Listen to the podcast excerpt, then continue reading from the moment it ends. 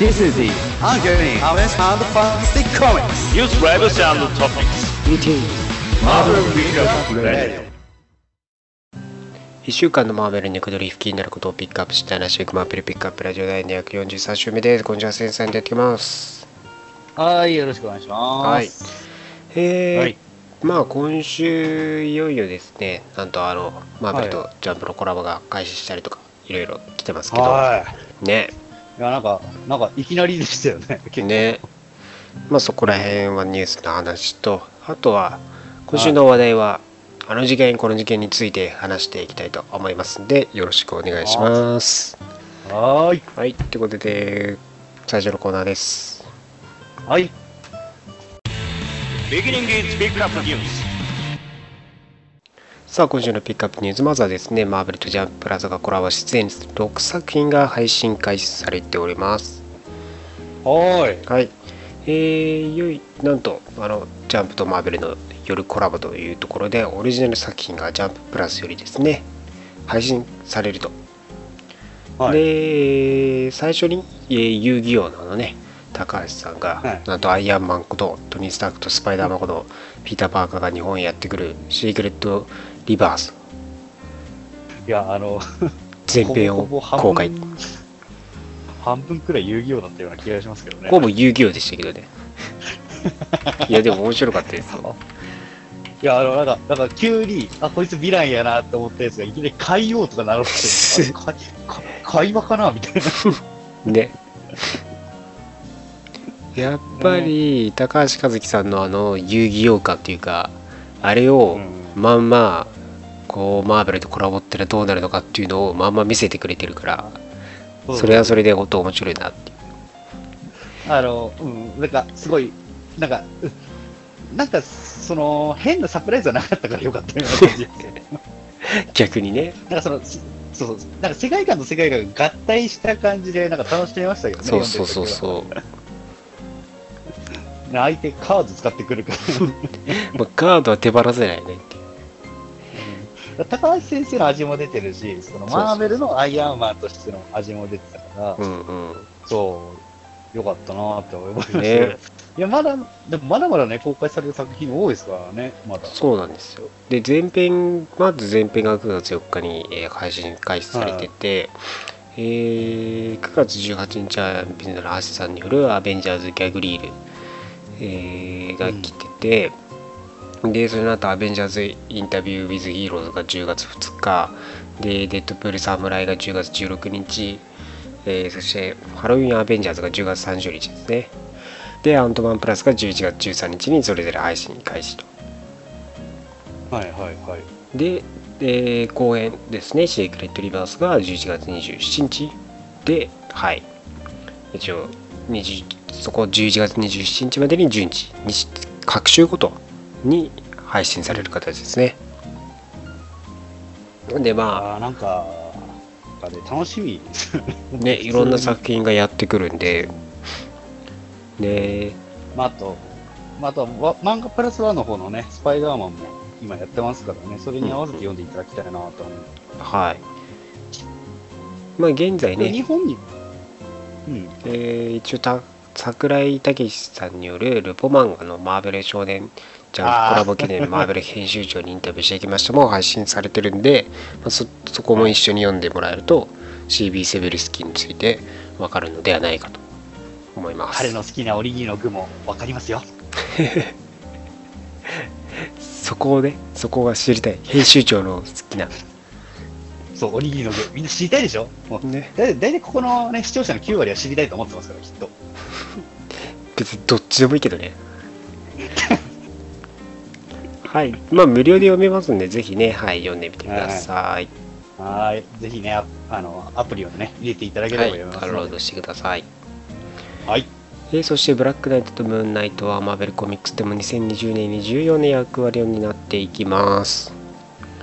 はーい。えー D23 エキスポでマーベルスタジオはですね、まあ、エターナルズでブラックナイト登場と、えーディズニープラスで、えー配信されるムーンナイトを発表したわけですけども、えーはい。はまあこの編集長シービ・セベルスキーは意図していなかった相乗効果が起きるというところですね。はい。まあ、コミックスでも一応このブラックナイトとムーンナイトは今後も活躍していくっていうところが予定されていて、えーまあ、直近だとブラックナイトがパニッシャーキルクル3号で戻ってきて2020年には大きな役割を果たしていくと。でムーンナイトは今年の12月に思いがけない素晴らしい方法で戻ってくるとも予告していますんで、まあ、そこら辺が偶然ね、はい、はい、重なって何とも重要なキャラクターとしてね扱われていくよというところなんでぜひ注目しておいてください。はい。えー、そしてマーベル新たなティザーベロモアイランドを公開しております。えー、はいはいはい。マーベルはベノムの新たなストーリーとなるベノムアイランドのティザー画像を公開とえー、ライターのドリー・ケイツとアーティストのマーク・バグリーによって描かれですね、12月に発売予定の21号から開始予定となっております。はい。えー、まあ一応 PR 内容では、ハムレットからの引用として、えー、ああ、悲しき哀れなベノムと記載されているわけですけども、うん、えー、まあ一応ハムレットがね、死んだ同騎士のヨリックの頭蓋骨を持ってこうホレイが話す言葉話す言葉なので、まあ、一応ベロム的には大きな犠牲をねアブソルートカーネージの最後に大きな犠牲を払うっていうところで、まあ、死を示唆しているんですけども、まあ、そこら辺がどうつながってくるのかなっていう部分ですね。まあどうですかね。まあどういうふうにつながるかですよねまず。まあ、死にはしないと思うんですけど、まあ、んどういうどんな犠牲を払っていくのかですよね。まあ、そこら辺で、えー、ベロムな悲しさというか、ね。だから、その、ベロム、まあまあまあまあ、まあ、今のベロム、何を犠牲にできるかですよね。何を犠牲にして、その、まあその、その話につながっていくのかっていうのはありますね。このベロムアイランド自体もね、えー、どうつこの他の作品と、まあ、スパイダーアイランドとか他にもスパイダーマン氏のカバーと似てたりする部分もあるんでそこら辺とつながりがね関連性があるのかどうかっていうところもありますんでぜひ注目しておいてください。はい、はい、でそして映画「スパイダーマンファーフロムホームが11月6日からデジタル先行配信され12月4日よりディスク版が発売されます。いやエンドゲーム発売したばっかりなのにまたありがたいニュースが来ましたね。ねえー、続々と発売されていきますというところで、スパイダーマンファーフロムホームもディスク版が12月4日よりね、発売決定と。えー、また完全数量限定で日本限定プレミアムスチールブックエディションも発売されます。日本限定です。もう日本限定ですからね。はい。アマゾン限定でスペシャルボーナスディスクもつきます。ね。特典だらけでどれを買えばいいのかよくわかんない状況だと思いますけどね、ぜひ皆さんチェックして、お金とね、お財布と相談しながら、限定ものをエディション買っていただければなと思います。ですね。はい。まあ、11月、まあ、あと2ヶ月とかでね、えー、デジタル先行きますんでね。はい、はいはいはいまあ皆さんエンドゲームで今だ忙しいと思いますけど2ヶ月後にはディスク、えー、デジタル版が来ますから皆さんねエンドゲームを見返して見返しまくって日々を過ごしていっていただければなと思います。ちなみに僕は買った日の買った日3回見ました。クレイジーだ。クレイジーすぎるわ。9時え6時間9時間ぶっ通し？クレイジーだわ。いや、まあ、いや、ぶっ通しぶっ通しじゃないよ。ちゃんとその間にご飯食べてお風呂とか入ってるから、ちゃんと。いや、ほぼぶっ通しじゃねえか、それ。いやね、ああれね、いい。なんかね、そうそう、ちょっとね、今日ね、ジム行きながら、携帯にも、ほら、入れられるじゃん、今って。はいはい。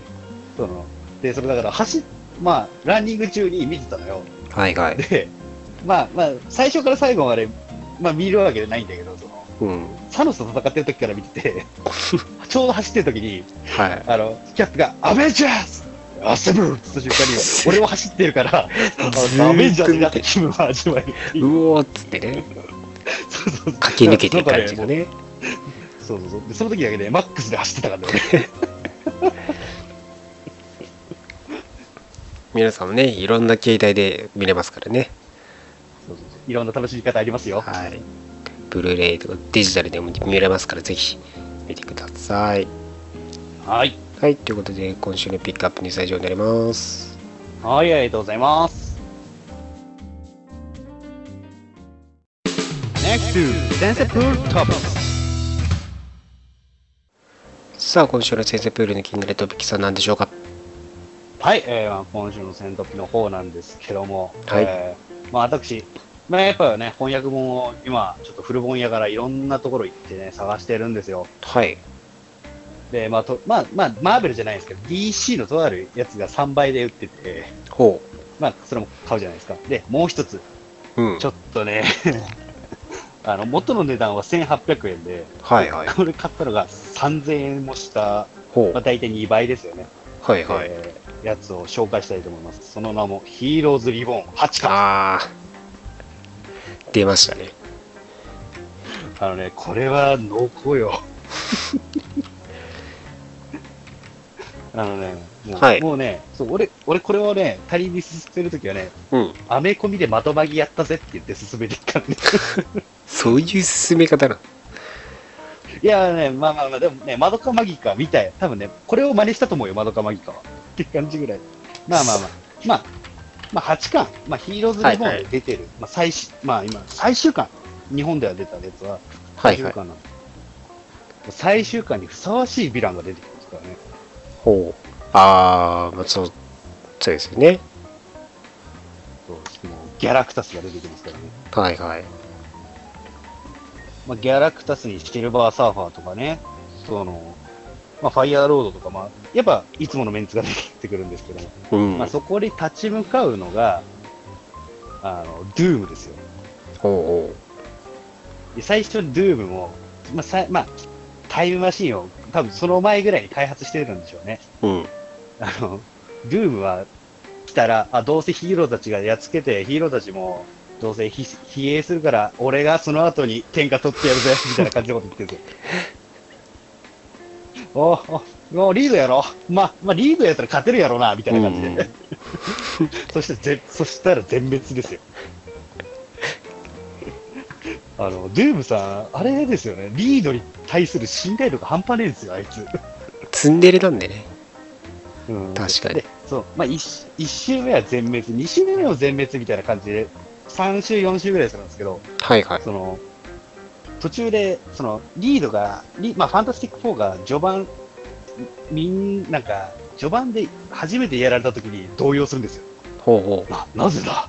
この、なぜこの、この集会ではリードが先にやられる？そんなこと今までなかったはずだみたいな感じで、ちょっと心の中で慌ててるみたいな。あー。まあ、まあ、その中で結構、倒、倒した集会もあるんですけど、いつの間にかドゥームさん完全勝利目指してるんでしょうね、多分。うんああ、ヒーローたちが犠牲になった。ちょっともう一周行くわ、みたいな感じになってくるっていう。もう一回が出てきちゃうわけですよね。まあまあ、その最中でね、あの、タイムマシンに乗るのを不審に思ったニック・ヒューリーに壊されるっていうのがありましたけど。まあ、まあそう、最、まあ最終、最後のまあ集会で完全勝利を収めるんですけども、は本当にドゥームさんツンデレで、い。うんうん。あの、まあキャプテンアメリカに力を求めるとき、我が求めて生きたんだ。それ以外地球が助かる道はないんだ。分かれみたいな感じのこと言ってきます。説明をしろっていう。説明なしでやれっていう。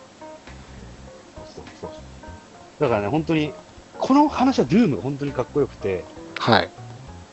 もう本当に、まあ、ヒーローたちに力を求める求めるシーンは本当に懇願じゃなくて、俺が必要としてるんだから、お前力貸せやみたいな感じ。上ずっと上から目線で。う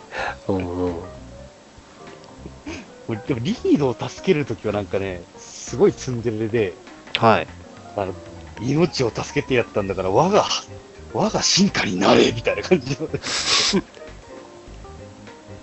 いや、まあまあ、まあそのね、ドゥーム以外にも、そのシルバーサーファーも、もう、その命がけでた戦う地球人、まあヒーローを見て、すごい、うんギャラクタスは間違ってるんじゃないかと思い始めたりとか、うん。ドゥーム以外のドラマもちゃんとあって、やっぱ、その中でやっぱち、集会してる中でもやっぱり、ハルクが犠牲になったりとか、みんな、ソウが犠牲になったりとかして、はい。中で、まあやっぱり、そのヒーローとしての資質もなんかちゃんと描かれてるっていうのが良かった。ああ、それぞれね。うん。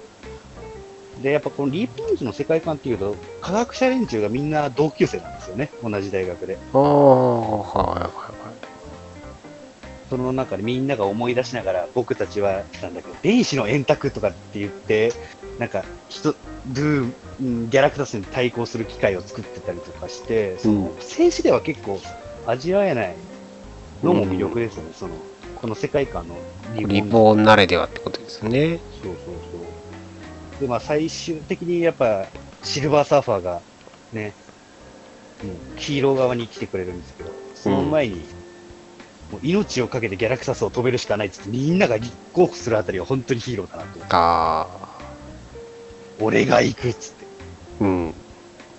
で、その中でかっこよくシルバーサーファーが現れるんですよ。だからその案、私にしかできないとか言って、そこは痺れますわ。うん。で、ムジュロニアとか、あの、まあ、キャップの盾を持って装備をしてみたいな感じで行くんですけど、うん。まあ、それで、まあ、いろいろ終わるわけですよ。その、ギャラクタスを倒してシルバーサーファーが犠牲になって。うん。まあ、あの、映画も、映画と同じですよね。ファンタスティック4の。ああ、そうですよね。はいはい。そうそうそう。で、まあ、まあ、まあでもその一番の功労者はシルバーサーファーなんですけど、まあ、2番目はドゥームなんですよね。うんうん。で、リードが言うんですよ。友情の握手を交わそうって。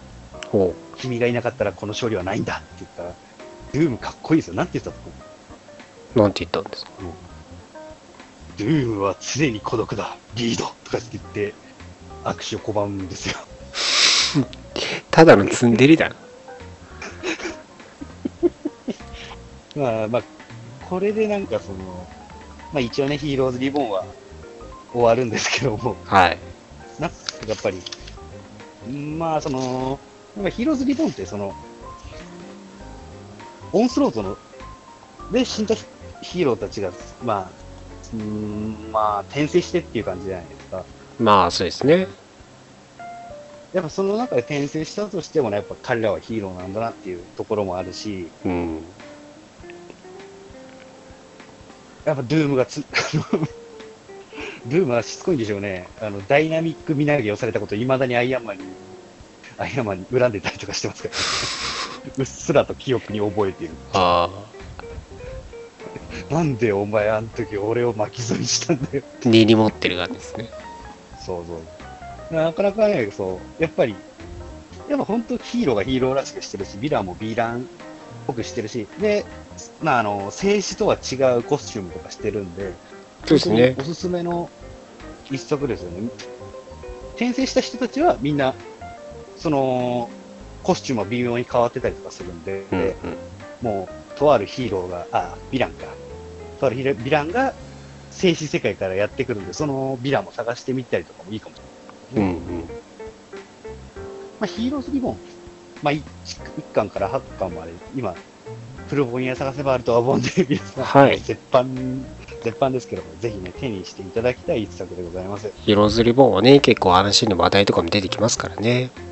はいはい。はい。ぜひ読んでみてください。はい。はい。ということで、今週もためになる話ありがとうございました。はい。Next to Comics Lettings. さあ、今週のリーフレビューです。はーい。はい。えー、じゃあまずは、ウェブオブブラックウィドウ1号ですね。えー今週から回収ところでブラックウィドウ誌ですけども、まあね、ニニューヨークにナターシャさん、パーティーの中に、えー現れるんですけど、黒髪なんですよね。一瞬誰だかわかんないですけどね。黒髪で、これナターシャだよなって感じで最最初読み進めていくんですけど、はいはいはい。はいはい。まあね、えートニーと、トニーもそこに参加してて、ね、トニーにななぜか胸アピールしてますけどね。胸アピールしてダンスを誘ってますけどね。うん。うんうん？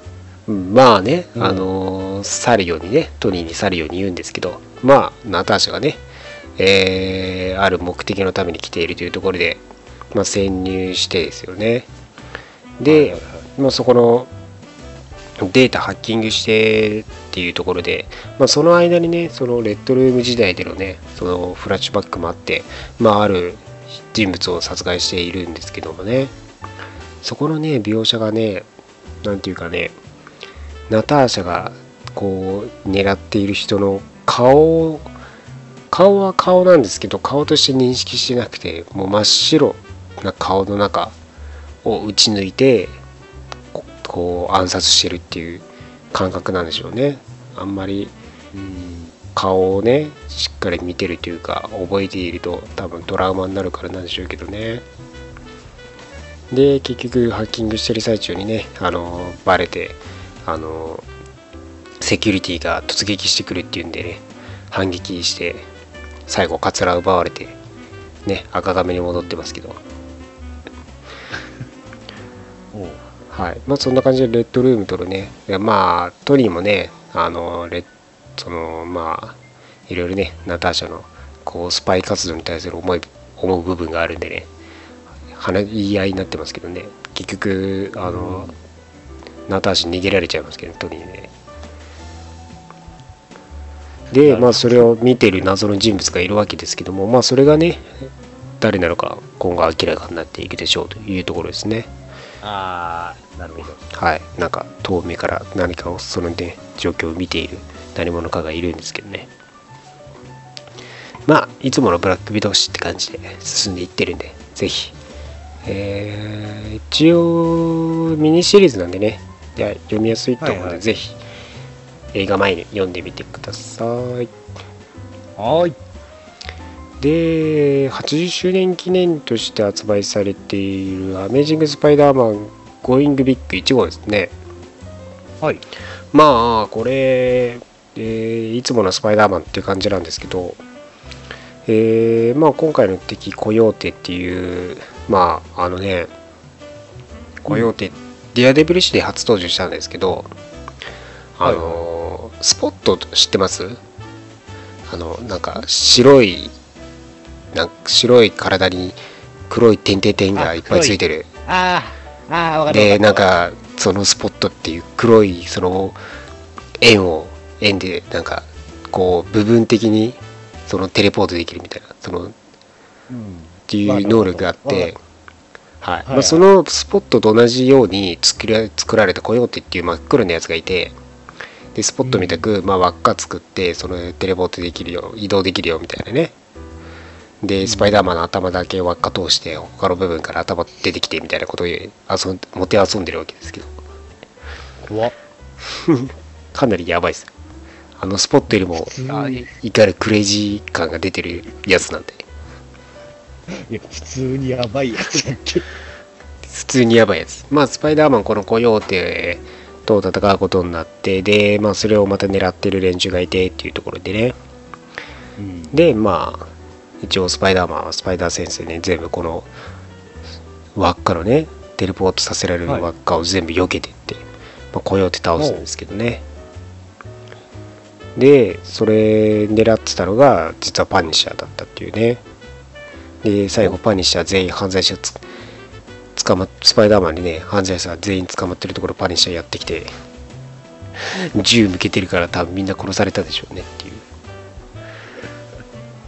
かわいそうにスパイダーマン捕まえたかったのにみんなパニッシャーに殺されていくっていう。え、え、なんか、なんか最後の最後で、どん、ちょっと、ちょっと待って待って、なんか違う意味でどんでん返しき パニッシ全部獲物をパニッシャーに持ってかれるっていう。ねかわいそうにた。がっつり命を持ってかれてるやんけ。まあ撃ち殺しは描写はないけどあれ確実に撃ち殺してるでしょうねっていうねえそれ出して大丈夫なの ?80 周年。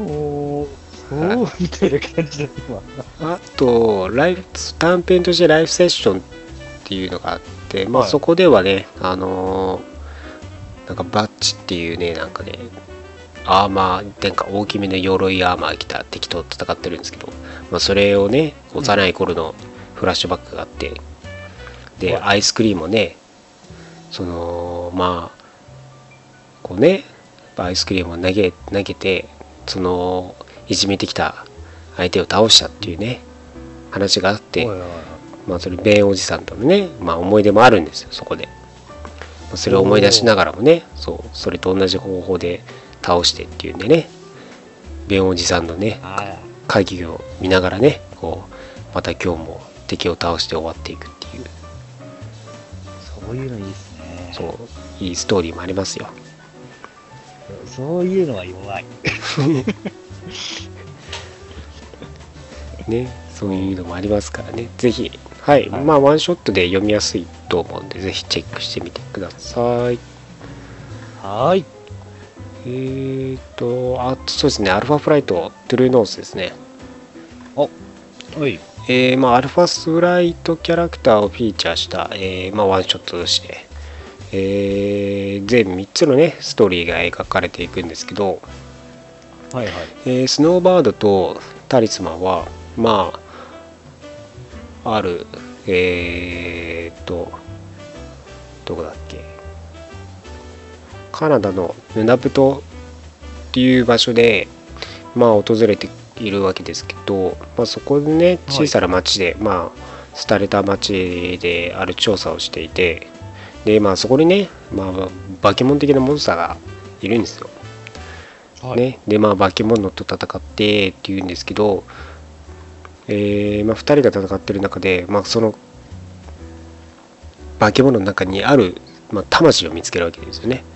まあそれがね、はいはい。あのアルファフライト1号に登場した、まあ、あの魔法をあの探索調査していた、まあ、考古学者で、まあ、その人物が、まあ、ある意味悪魔化みたいな感じしちゃったんですかね、まあ、死んでお。そう悪魔化っぽい感じになっちゃって、でまあそれをね救済して、えー解放して終わりっていう感じなんですけどね。なんでまあだからアルファフライト本当にね1アルファフライト1号とかの初登場回の時のキャラクターが出てきたりっていう部分もありますよというところですね。あーまあ知る人ぞ知るです。アルファフライトファンにはアルファフライトファンにはたまらないでしょうけどわかるのかなっていう。わかる人いるのかなこれっていう感じですけどね。いや、わかんないですよ。読んでて、たまんねえな、これだよな、これねっつってる人いるかもしれないですよ。まああるかもしれないですね。うん。あで次のストーリーではパックとねマリナのあの話で、まあ、パックのねフラッシュバックからあってはいはいはい。で昔まあブラッドストーンとかあとファットコブラっていうねあのなんかおお,、まあ、お相撲さんみたいなやつなんですよね見た目的にねファットコブラっていうお相撲さんみたいなやつがいて、まあ、それと昔なんかモンスター戦ったなっていうフラッシュバックとかもありつつうんうん。のまあパックとしてね話が、えーマリナとのイチャイチャ会で終わってますねなるほど。1番がで3つ目の1番いそのヴィンディケーターとガーディアンの話があって、はいはまあ、ヴィンディケーターとガーディアンまあガーディアンはえー、そのねまあ一応こうあの家族で夫婦でで子供がね、えーグレアっていう家族子供がねいるわけですよ。で、ヴィンディケーターとまあグレア娘ちゃんと一緒に過ごしているところに、まあ、アウトキャストっていうまああのアウトローチーアウトローが出てくるわけですよアウトローっていうかな、はい。兵兵士グループが出てくるんですよ。それもね、アルファフライトで初登場してるんですけどまあアルファフライトで初登場してるヴィランなんですけど、い。今そいつらがまた家に攻めてきたと。で、まあ、2人は、えーまあ、家がね壊されちゃってで、えーそこにね、お父さんである、まあ、ガーディアンがね現れてで一応ねこう助けられたって感じなんですけどはい。まああんまりね関係的にこう良好じゃなくてこのね夫婦間が今で、まあ、はい家壊れちゃってじゃあうちね避難する場所行こうっつってね、まあ行くわけですよはい。はい、でまあね家にね着いてで安心安心と思ってねえーでまあこの、えーガーディアンがね家を出てとなんとそこはある、まあ、施設みたいな場所の中の家で実は全部映像で投影されててさっきのアウトキャストも攻められてきていなくてみたいな感じで全部彼が見せていた映像 でというオチでお い。おいおい何してんねんお前っていう。いや、まあまあまあ、マーベルにはよくあることですよ。はいあのやべえやつがいます。夫婦仲を修復させるためになんかいろいろとやべえことしてるやつがいますっていうところで終わってそれでいいのかっていう状況なんです。よその終わりでいいのかという感じなんですけどね。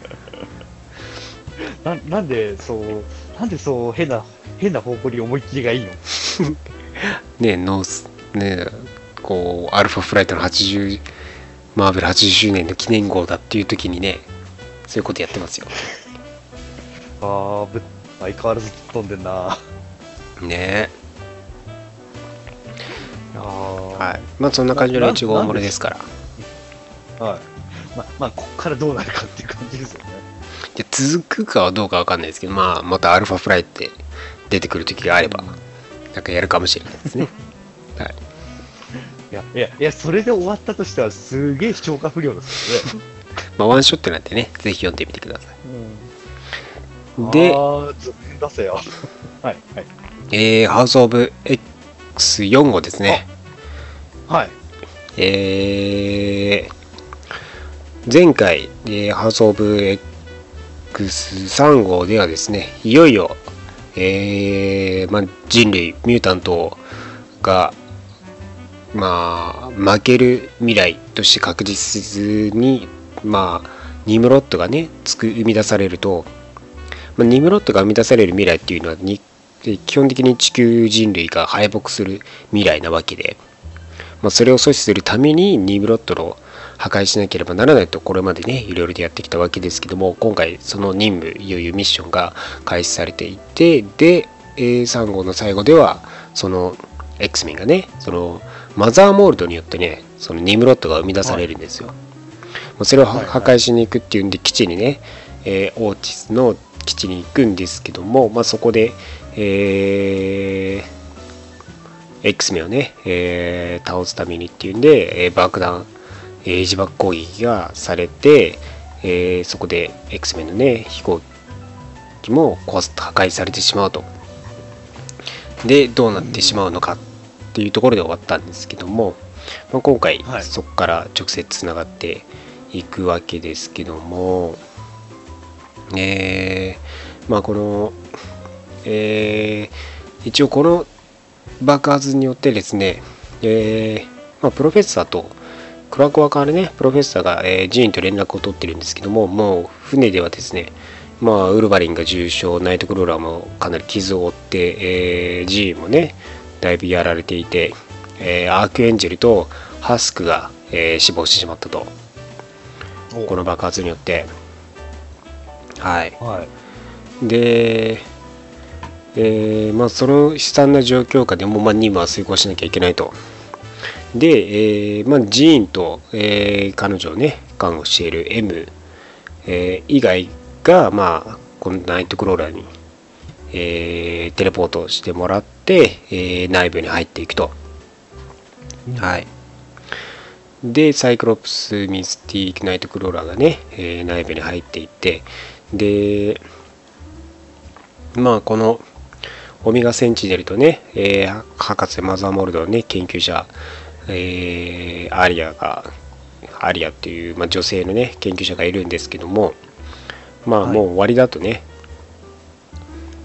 これだけ破壊されてしまうとね、終わりになるうん。でまあこのマザーモールドのドックが2つ外れていて、えーそれが外れるとまあ太太陽の周りをねこれ回ってるわけですよ。太陽の周りの衛星上にあるので、まあ、これが壊されるとマザーモールドの本体が頭なんでっかい頭なんですけどねセンチネルみたいな、まあ、それが太陽に、はい。えーね、引っ張られて、まあ、消滅消えて太陽に、ね、消え消えていっちゃうわけですよ。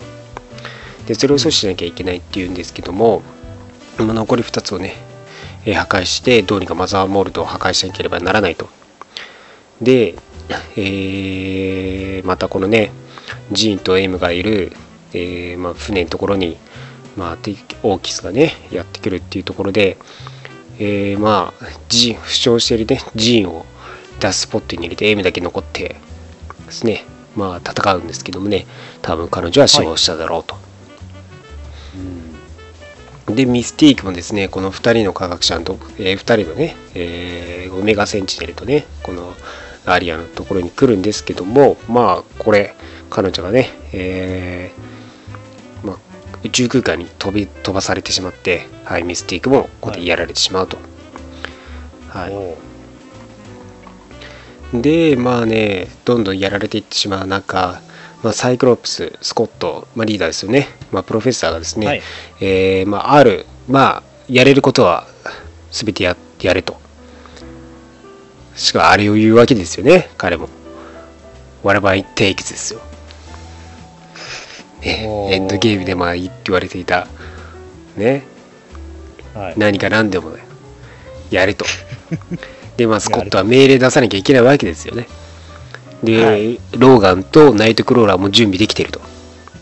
おはい。で行けと。いうわけですよね。でこのねエルフとこのローガンがね飛んで外に飛んでいくわけですよね。マザーモルドのつながってるドックに。でナイトクローラーも一瞬で消滅しちゃうんですよ。太陽にさらされて。でそのそんなね太陽に近づく中、えーウルローガンはね決死のね覚悟でもうねそのつながっているマザーモルドがつながってるドックを破壊して、まあ、そのままマザーモルドと共に太陽に向かって、はい、消えていってしまうと、でマザーモールドを破壊することに成功してでスコットもね、えー脱出しなければならないんですけどもまたオメガセンチネルとその科学者アリアに、えー不意をつかれていくダメージを負ってしまってでそのまま彼も撃ち殺されてしまった。でジーンもまあダスポットに逃げてダスポットにですねセンチネルが追いついてきてそのまま破壊されてやられてしまう。いうところで多大なる、まあ、X メン全滅の中でのこの任務が遂行されたというところでプロフェッサーはね涙を流しながらノーモアと。もう絶対にっていうところですよね。うんうん。ノーモア。まあこれだけの犠牲を払ったらでもうこれ以上の犠牲はなくしたいでしょうね。しかもその後のフラッシュバックとして邪能者のき大虐殺のシーンとかねそれこそ有名なノーマン・ミュータンといったあのハウス・オブ・エムの時のねあの描写もありつつですよノーモアああ、もうなんか No more って聞くと本当に嫌な思い出したね。でまあここまでがはいはい。3号なので残りハウス・オブ・エックス・パワーズ・オブ・10合わせてもまだ後半残ってるんですよ。だからまだ何か隠し玉があるわけですよね。うん。まだ何かがあるんですよ。このニムロットのこう人類とミュータントが敗北するのが確実なニムロットの生み出されるっていうものは阻止したんだけれどもまだ何かあると。だから、だって、そんなに残ってんだったら、ね、後日談ってわけでもないし。そうなんですよ。で、ミュータントが救われたでは終わらないわけなんですよね、ここはね。ここが重要な部分なんでしょうけど。で、まあ、モイラの、モイラ、マクタガードが実はそのミュータントで、まあ、死ん死んだら人生がリセットされて、また同じその人生、13歳に戻るんですけど、その前のね人生の記憶を宿しながらその人生リセットされるんですよ。なんで同じ世界で同じ時間を毎回こう流れるんですけどまあそれで彼女がねいろいろと試行錯誤してでミュータントが人人類が存続できる、えー未来を模索しててそのニニムロットにね情報を得てでそれを託して今回破壊にまでこぎついたんですけど6回目の人生においが明かされてなくてそこも多分今後キーになってくるとは思うんですけどで、まあ、今回死んだ X メンもこの、えー、ハウス・オブ・エックス・パワーズ・オブ・10が終わった後も X メンシリーズとかいろいろ始まるじゃないですか、えーそのところにもいるんですよね X メン、まあ、サイクロプスとかウルヴァリンとかジーンとか特に主要メンバーはいるので、はい。何かしらの復活は遂げるとは思うんですけど、まあだから今後まだどう二転三転していきそうな部分なのでまあぜひねここら辺でリアルタイムでね追ってほしい。このねハウス・オブ・テンパワーズえハウス・オブ・エクス・パワーズ・オブ・テンのねこの熱量としては今のうちからね追追い続けておいてほしいですねはいはい。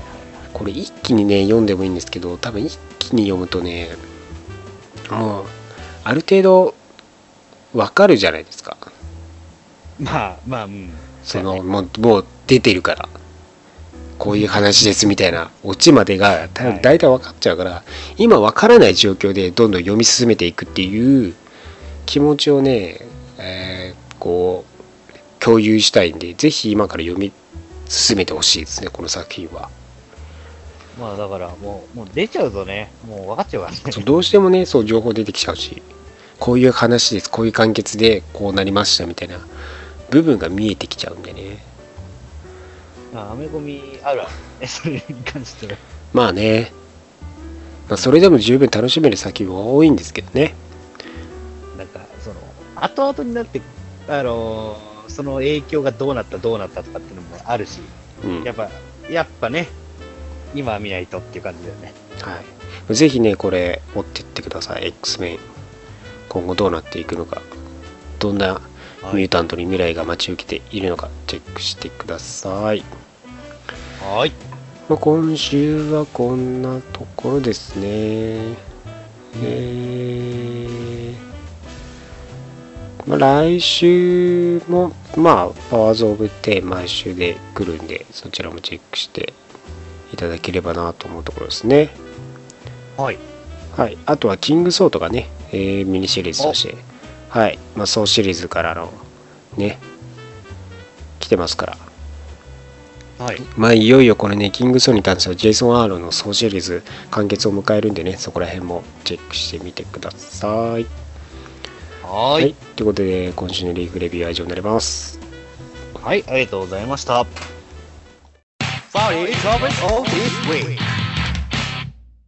さあ、今週の話題、あの次元、この次元って一体なんだです。はい。はい、えー皆さんねよくディメンションとかなんとかゾーンとかよく聞くと思うんですよ聞きますね。なんとかバースとかねまあ、まあ、まあ、まあ、まあ、アメコミ特有の言葉ですよね、それは。うんまあそのマルチバースっていうのはまあその一応マーベルだとアースなんなんなんなんみたいなのが、まあ、割り振られてて、まあ、それが時間軸、まあ、基本的に次元、まあ、時間とかが違う、まあ、もう一つの世界があるわけですよねもう全。すっぽりそのまま違う世界宇宙銀河なんつうんだユニバースがあるわけですよはいはい。まあそれはそれはまあまるっきり別のまあ世界っていう形ではあるんですけどまあ宇宙にもこのまあ地球っていうこの宇宙アースまあ聖世界ね普段えーコミックで描いてるのは聖世界のアース616なんですけどアース616にもまあいろんな次元があるわけですよね。まあ、まあ、そうですよね。はい、まあ言ってしまえばその世界の見え方見方によって別のね方向から見れるというところで、まあ、いろんな次元があるわけですよ。うん。まあ、世界はそのアース616の中での話なんですけど、まあ、そこでも次元が違うっていうところがあるわけですよね。そうですね。はい。結構ありますよね。いろんな、そうなんです。ねいろんなところが。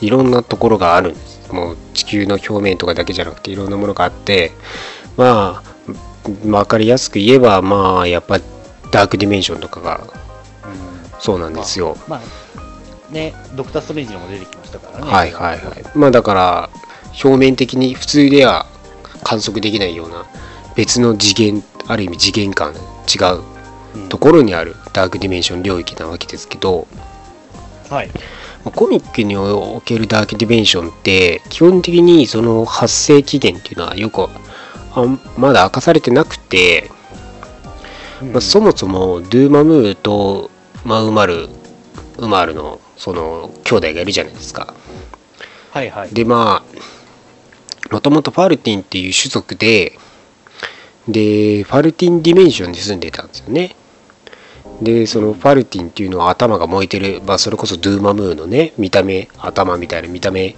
をしてる、まあ、人物たちででそこで生まれたドゥーマムーとウマールはまあ体をね求め始めるわけですよね。体が欲しいと。まあその霊体、まあ、魔法領域みたいなもんなんで魔法の異次元エネルギーの存在なんですよ。もともとが。うん。で肉体欲しいなっつって、えーでお父さんのセニファーを殺してで他のねファルまあ他のファルティンが怒ってじゃあお前らダークディメンションに追放だっつってダークディメンションに送られちゃうはい。でまあそこにまあねそのダークディメンションにもそこもともといるんですよねまあ結局人がああ、まあ、うーん、まあ、人と言っていいのか。まあまあその魔法を使う、まあ、そこでも魔法使いなんですけどね基本的にはまあ悪い魔法を、まあ、魔法使いっていうのかなっていうのがいてまあオルナーっていうのがいてで、はい。まあその支配者がその当時の支配者はオルナーなんですけど、まあオルナーはダークディメンションでまあ戦争とかねそのす征服の時代に戻りたいとでまあそういう混沌とした時代に戻りたいっていうんでウマールとドゥーマムーがまあ協力するようになってでまあ他の次元を征服しようとねまあまあ開けていくんですよ。そうすると、マインドレス1の次元とつながるんですよね。はい、まあ、マインドレス1もその マインドレス1も別の次元の存在だったんですよもともとは。そのプロクターっていう、まあ、宇宙の存在に生み出されたまああんまりねこう頭頭っていうかまあ考える能力はないけどずっとこう破壊していくというかね。破壊まあだから操作されるだけの存在みたいなのがいるわけですよね。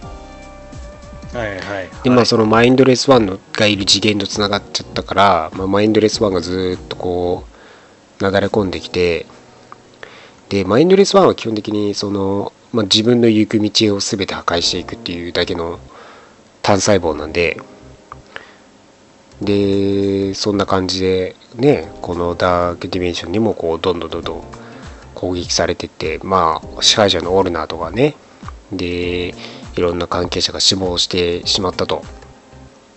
でドゥーマムーとウマールは、まあ、これらをねマインドレス1をコントロールすることができるねまあ呼んできてで結局このそのマインドレス1の次元切ることができてで結局彼らはダークディメンションの支配者の地位につくと。でドゥーマムがその元々のファルティンのあのあ燃える頭の姿に戻ってでウマーラは普通に人間の姿になってでお後々クレアを埋め出すという流れなんですね。はい。なんか割とちゃん、まあちゃんとっていうか、まあ歴史が深いから、そう。歴史はねあるんですけどそれねダークディメンション自体の起源っていうのはねまだね多分明確に話されてないと思うんですよねだからなんかその、なんか追放だっつうところだから、認識はされてるんだもんね。まああんまりいい場所では多分ないんでしょうね。うん。全体的にもね。追放場所だから。はい。うん。でだからまあ魔法まあ多分もともとの魔法のファルティンディメンションっていうのは魔法で満たされている、まあ、正的なね魔法エネルギーを持ってるんだけどダークディメンションは多分負的なその魔法のエネルギーに満たされている世界なのでまあそういう意味でも負の、えー魔法エネルギーとつながりを持つと多分ドゥーマムみたいに強力なねその無限半分無限みたいなエネルギー状態を持てるようになるんでしょうね。まあ、なんか、うん、どうなんだろう、やっぱ。か能力的にはやっぱり、ドゥーマムーも結構最強クラスの一人ですからね。そうなんです。だからまあダークディメンションで気に晴らしちゃえば多分あんまり強くないんじゃないですかね。うん。ああ、そっか。そうそうそう。そう。で、まあこういうところでまあねち地球からでは見えない次元っていうのがあって、まあそこら辺がだ魔法関係だとやっぱりファン、えードクター・ストレンジがね担っているとうん。いうところなわけですよ。はい。で、似たような名前でダークフォースディメンションっていうのもあるんですけど、はい。それはあんまり有名ではないんですけど、暗闇で、ま、なんか、ま、魔物が、魔物っぽいのがいっぱいいるよみたいな感じの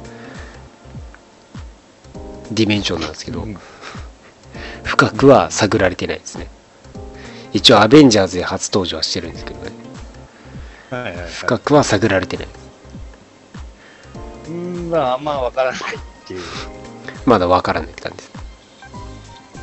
で、多分似たような場、その、その次元としては、ネガティブゾーンってあると思うんですよ。ああ、ありますね。じゃあ、ネガティブゾーンって何ぞやっていうと、ネガティブゾーンは、あの、まあ、それも、起源が分かってないんですけど、えー、まあ、はるかに、まあ、地球のその宇宙よりもはるかに古い古くて就職が始まってるんですね。ほはい、でしかもその場所っていうのは半物質で構成されてるんですよ。半物質で構成されてるんであのーえーっとね陽性の物質とあのぶつかるとそのまま消滅して、えーそれがまあエネルギーに変わっていくんですけどそれがまあビッグバンの起源みたいなものですよね物質とはいはい。はい。なんで、その、そこで、反物質の消滅があるんですけど、まあだから、そのまま普通の人がネガティブゾーンに行くと、あのー消滅するですよ、基本的に。反物質で満たされてるはずなんで。待って待って、俺の、待って、ちょっと質問、質問があります。はい、はい。俺の記憶によると、なんか、そこをなんか、ね、なんか刑務所の代わりに使ってた野郎がいると思うんですけども、はいでも、は分子レベルで極性を反転させれば大丈夫。これ何を言ってるか分かんないよ。はい、分子レベルで極性を反転させれば別に大丈夫だ。反物質と同じになれば大丈夫だ。でもう、はい。なんで、まあね、普通の人が普通に言っちゃうと、はい、反物質があるんで、全部細胞レベルで衝衝突して消滅していってしまうんで、皆さんがくれぐれも注意してくださいと。はい。はい。ね。で、えーあとはそう、就職が始まっている、まあ、成熟しきった宇宙であるのと、まあ、そのために生存をかけて、まあ、そこら辺、そこに住む、えー人々は生存をかけて動いていると。なんで、アナイアレーションとかも、えー他の宇宙を征服しようとしていると。で、まあ、その世界自体は荒廃していってる感じなんですよね。もう老化現象をしているんでね。はい、でこっちの世界よりも速い速度で経過していくんですね。うん。まあ、なんで、えーまあ、向こう、まあ、精神と時の部屋みたいなもんですよね。ああ、なるほど。はい。で、えー、まあ、ネガティブゾーンの多くの人物はなんかね、えー、なんかの要因で進化が困難になっているんで、これ以上進化できない。まあ、多分、えー縮小が始まってるから、多分まあ、うん、進化も停滞していってしまってるんですかね。で、まあ、ナイアラスとかブラスターがいるんですけど、まあ、そういうところで、こっちのね、世界に入り込んできて、ね、征服しようとしているよっていう部分なんですよ。で、リードがね、最初の方で見つけた時には、まあ、ポータル開いて、まあ、アニアナヒアニヒラスとね、アナイアラスと、まあ、遭遇して、みたいな感じでね、はいえー帰っていってきてるわけですけども、まあ割とこう自分じゃどうしようもできない。まあこう処分できないものをお捨てる場所みたいな感じなんですよ。ネガティブゾーン。使ってるんですよ。それこそ、まあ、最終的に刑務所みたいなことに使ってるんですけど。まあだからスーパーアダプトイド捨てたりとかギャラクタス捨てに行ったりとかね。ネガティブゾーンに閉じ込めたりっていうことをしてるんですよね。は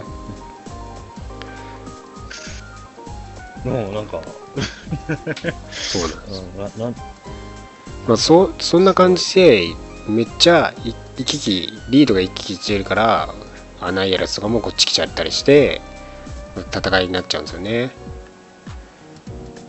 まあ、そういう、うん。はいそういう次元です。おーなるほど。うんなるほど。なるほどなのかな。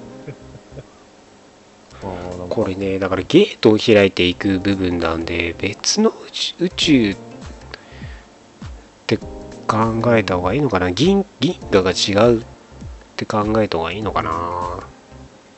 別、別の世界、まあ、宇宙就職してる宇宙なので。うん。そうそう。これね宇宙論になるとねもっと難しくなっちゃうんですよねだから、ななんだろうね、なんかその、なうーん、まあ別、別大丈夫だからといって、そこに刑務所建てていいのかっていう。ね別のねまあアクセスしやすいんでしょうね多分ね。アクセスしやすいからまあ行きやすいとこだから。じゃあここっちでみたいな、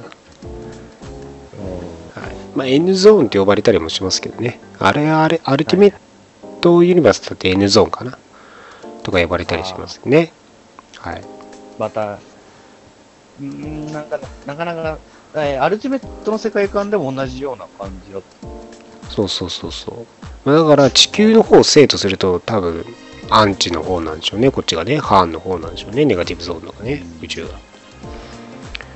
まあ、まあバラ、バランスよくっていう感じな世界観なんですかね、やっぱり。ねで、似たようなのでカウンタースって聞いたことあると思うんですよ。ああ、はいはいはい。で、カウンタースっていうのは、まあ、その現実社会にもある言葉なんで、まあ、知ってる人は知ってると思うんですけど、昔、地球の反対側に、真反対側に同じ地球があると思われてたんですよ。ああ、それがカウンターアートですまあ、あれだよね、その、結構、まあ、あの、日本の作品でも結構扱ってるのは多いよね。多分ね、そう、カウンター、まあだから太陽の裏側ですよ。言ってしまえば、地球のね、真反対なんで。太陽の真反対側と同じ地球がずーっと似たような地球が回っていると。だから見えないと。太陽の真後ろで回ってるんで、もうずーっと見ててももう一生見えないわけですよね。隠れている、はい、カウンターアースっていうのが、まあカウンターアース論があったわけですけど。まあ、今はね確認できますからね。見に行けばないことは分かるわけです。からはい。でまあそういうものもありつつでカウンターアースっていうのがまあ生まれ生み出されてるわけです。地球からは認識できないまあカウンターアースがあるんですよ。で、それが最初はハイエボリューショナリーが作ったんですよねそれをでまあその本当の地球を作ろうとしたんですよ。真の地球。何からも人為的なこうあの影響を受けない真の地球をはいまあ生み出そうとして、まあ、今は今人類ってまあ地球まあコミック的にですよ。言えばいろんな影響を受けてるじゃないですか。まあ、はいはい。あの誰かからう外的外部からクリーとかからの改造とかセレスティアルズの改造とか受けてるわけじゃないですか。そういうのもなく人類を、まあ、新しいアダム想像してで作ろうとしたんですけど、まあ、バンビーストっていうやつがそのここに入ってきちゃって殺人本能を持ち込んじゃったんですよね。でまあ同じ歴史は繰り返すというところなんですけど。はいでまあそういうね、えーカウンターアースがあってでまあちょくちょく出てくるんですけどねこのカウンターアース自体は。あの、はい。最近だとアンキャニー・アベンジャーズ誌とかでも出てきてましたしね。まあハイエボリューショナリーが作ったまあ彼が彼の地球って感じですよねどっちかっていうとね。ああ、なるほど。はい彼が作ったまあ半半獣半人類みたいな。半分煙で半分人間人型みたいないうのが住んでるところなんですけど現状としてはね。それがニューメンみたいに呼ばれてるんですけどね。まあカウンターズ自体は他にもあってまあ見えない地球から見えない地球っていう部分があってそれこそさっき話にも出てきたヒーローズリボーンのフランクリンが作ったのも、えー一応カウンターアースになるんですよ。ああ、まあ、はいはい。そっか。